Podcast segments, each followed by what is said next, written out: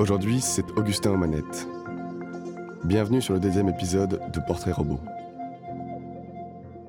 Admirable féerie à laquelle quelques instants suffisent pour qu'apparaisse près de nous, invisible mais présent, l'être à qui nous voulions parler. Le téléphone, cette admirable féerie dont parle Marcel Proust dans cet extrait fameux du côté de Guermantes, vous en connaissez l'inventeur. Oui, car vous avez appris par cœur à l'école la liste des grands inventeurs du 19e siècle, pour la pile Alessandro Volta, pour l'ampoule Thomas Edison, et pour le téléphone Alexander Graham Bell.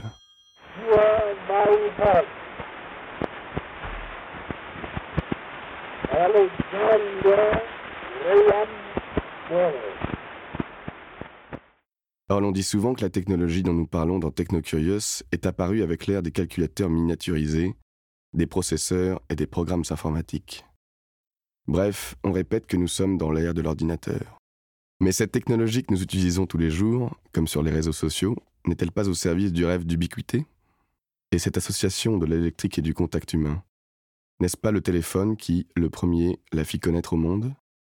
Alexander Graham Bell n'est-il pas l'inventeur capital de notre technologie, le premier qui abolit, grâce à l'électricité, la distance géographique qui nous sépare? C'est moi qui n'en peux plus.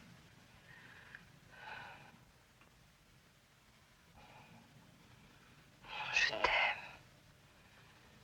Je t'aime. Alors il faut bien. Je t'aime. Je ne te quitterai pas, Julien.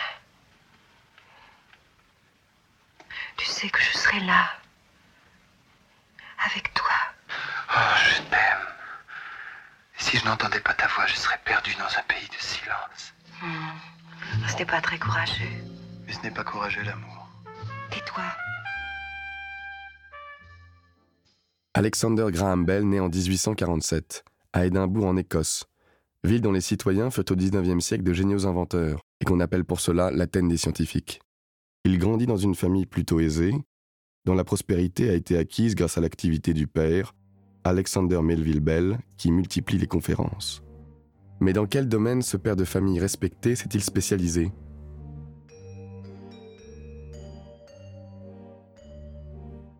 Alexander Melville est universitaire, chercheur en phonétique acoustique. Ses recherches aboutissent en 1867 à la création d'un système de transcription phonétique, le Visible Speech, un ensemble de signes qui correspondent à des positions de la langue, de la gorge, des lèvres, et qui aident les sourds à apprendre à parler, qui rendent en somme plus accessible et plus universelle la voix et l'élocution. Ce père phonéticien veut pour son fils Alexander Graham une carrière de scientifique, notamment de biologiste. Il est en effet convaincu que c'est en connaissant les organes vocaux de différentes espèces qu'on pourra reproduire la voix humaine. Mais son fils préfère à la science la musique et la poésie. S'il divertit son entourage avec ses dons de ventriloque, ses résultats scolaires sont passables. Sans l'invention en 1858, à l'âge de 12 ans, d'une machine à décortiquer le blé composée de petites pales tournantes et de brosses à ongles, rien n'indique dans les capacités du jeune Alexander Graham son destin d'inventeur. Pourtant, son enfance pourrait être un roman. Tous les problèmes qu'il rencontre sembleront résolus par sa grande invention finale, le téléphone.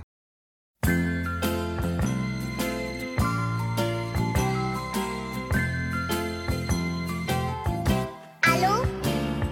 Écoute, maman est près de toi. Faut lui dire, maman, c'est quelqu'un pour toi.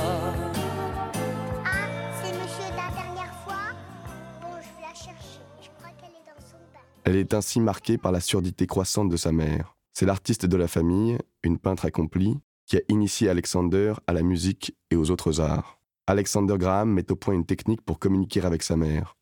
Les lèvres contre le front maternel, modulant le timbre de sa voix en accentuant les aigus, il parvient à parler avec elle malgré la distance créée par la surdité. Le grand tournant de sa jeunesse est néanmoins son séjour d'un an à Londres chez son grand-père, lui-même chercheur en phonétique et en élocution. Il avait publié en 1835 The Practical Elocutionist, qui jetait les bases du discours visible du père d'Alexander Graham. C'est donc à Londres qu'il commence à étudier avec assiduité la phonétique, inspiré par la personnalité charismatique de son grand-père. C'est aussi pendant ce séjour qu'il rencontre Charles Wheatstone, inventeur du télégraphe électrique.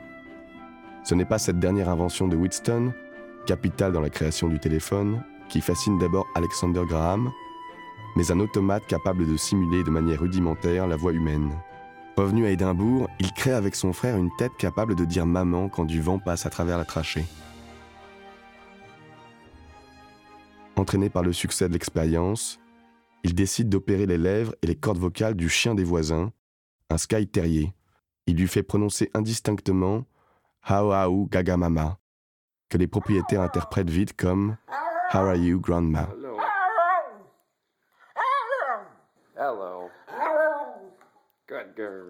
S'ensuit une longue période pendant laquelle Alexander Graham se spécialise dans le domaine de son père avec brio et enseigne aux sourds d'Édimbourg la méthode du visible speech. Mais en 1870, ses deux frères sont tués par la tuberculose.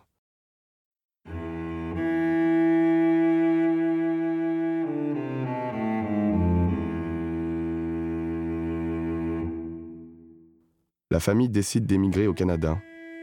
Avant leur départ, ils dînent avec un éminent philologue, ami du père, Alexander Ellis. Ce dernier recommande à Alexander Graham de lire les ouvrages d'un savant allemand, Hermann von Helmholtz. C'est en lisant ses œuvres qu'Alexander va avoir l'idée que se parler par télégraphe doterait l'homme d'une nouvelle capacité extraordinaire.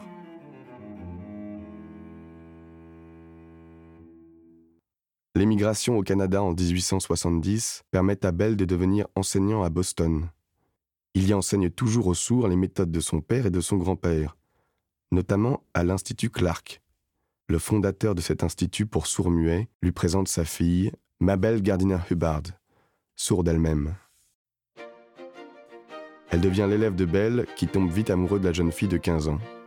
Ils se marieront en 1877. Lorsque ses cours lui laissent un peu de temps, Bell continue ses recherches.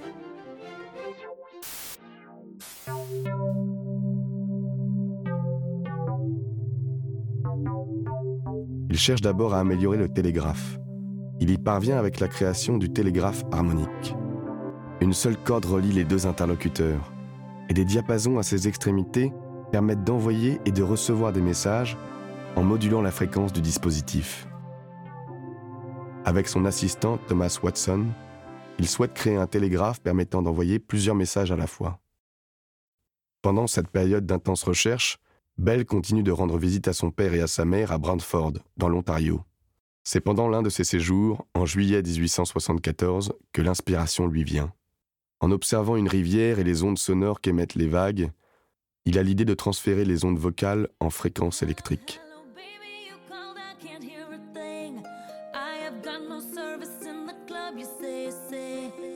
What, what, what did you say? Oh, you're breaking up on me. Sorry, I cannot hear you, I'm kinda busy. Kinda busy, kinda busy. Sorry, I cannot. Mais la réalité est peut-être moins spectaculaire.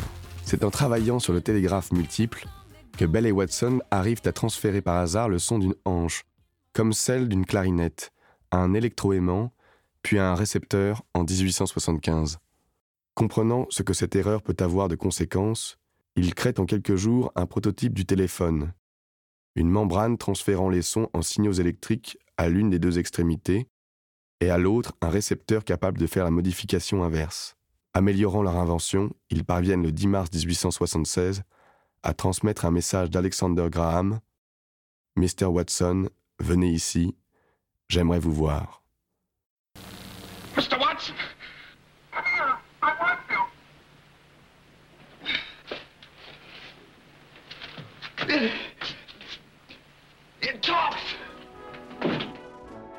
Avec le père de sa future femme et Watson, ils créent la Bell Telephone Company et brevettent l'invention. Ils font fortune. Cela n'arrête pas la curiosité intellectuelle de Bell, qui crée en 1880 le photophone, un dispositif permettant de transmettre un son par message lumineux, ancêtre donc de la fibre optique. En 1881, Bell tente de sauver le président américain, James A. Garfield, blessé par arme à feu, en créant une sonde pour détecter la balle logée dans son corps, mais sans succès. Son invention, perfectionnée, sera néanmoins utilisée pendant plusieurs conflits armés.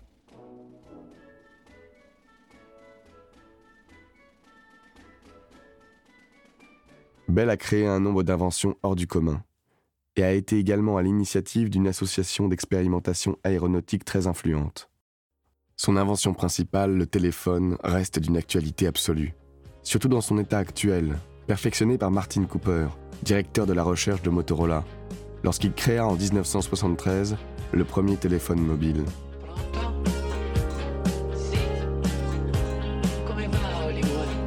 Sans ces recherches, Technocurious et tous les podcasts de ce monde ne seraient pas là pour transmettre avec féerie la voix d'un être inconnu ou aimé.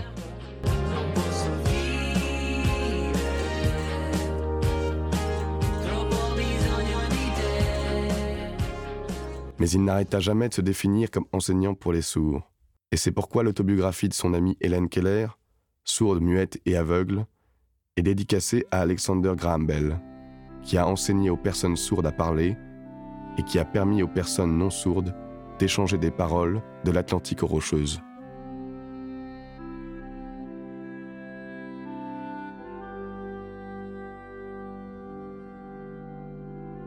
Alexander Graham Bell est mort en 1922 dans sa maison de Bainbrigg, dans cette partie du Canada qui s'appelle la Nouvelle-Écosse.